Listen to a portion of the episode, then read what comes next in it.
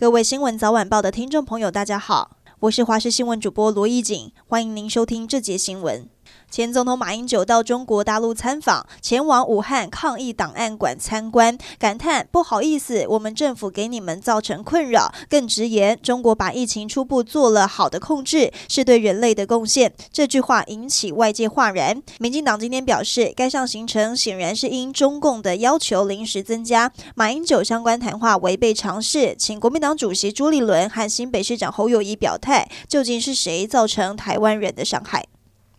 即将迎来五天的清明假期，不少民众除了扫墓祭祖之外，也会安排出游行程。气象局表示，受到华南云雨区东移的影响，连假刚开始陆续有短暂降雨，要到下周一下周二天气才会比较稳定。不过到了开工日，又有封面接近，北部降雨几率增加。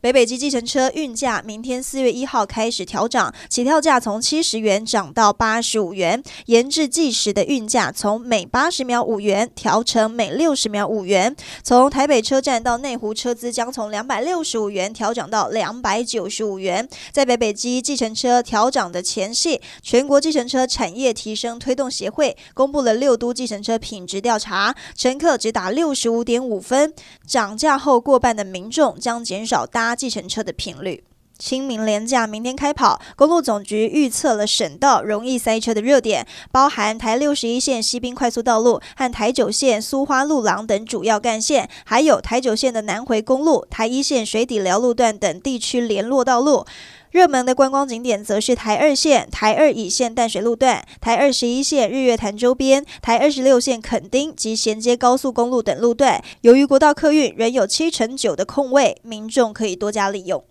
六福村的东非狒狒逃脱，引发社会舆论。林务局今天会同专家前往六福村狒狒区勘查。林务局表示，目前狒狒数量尚未掌握，今天也邀请有动物影像辨识专家的专家一同前往会勘，希望可以透过 AI 辨识的方式来清查狒狒数量。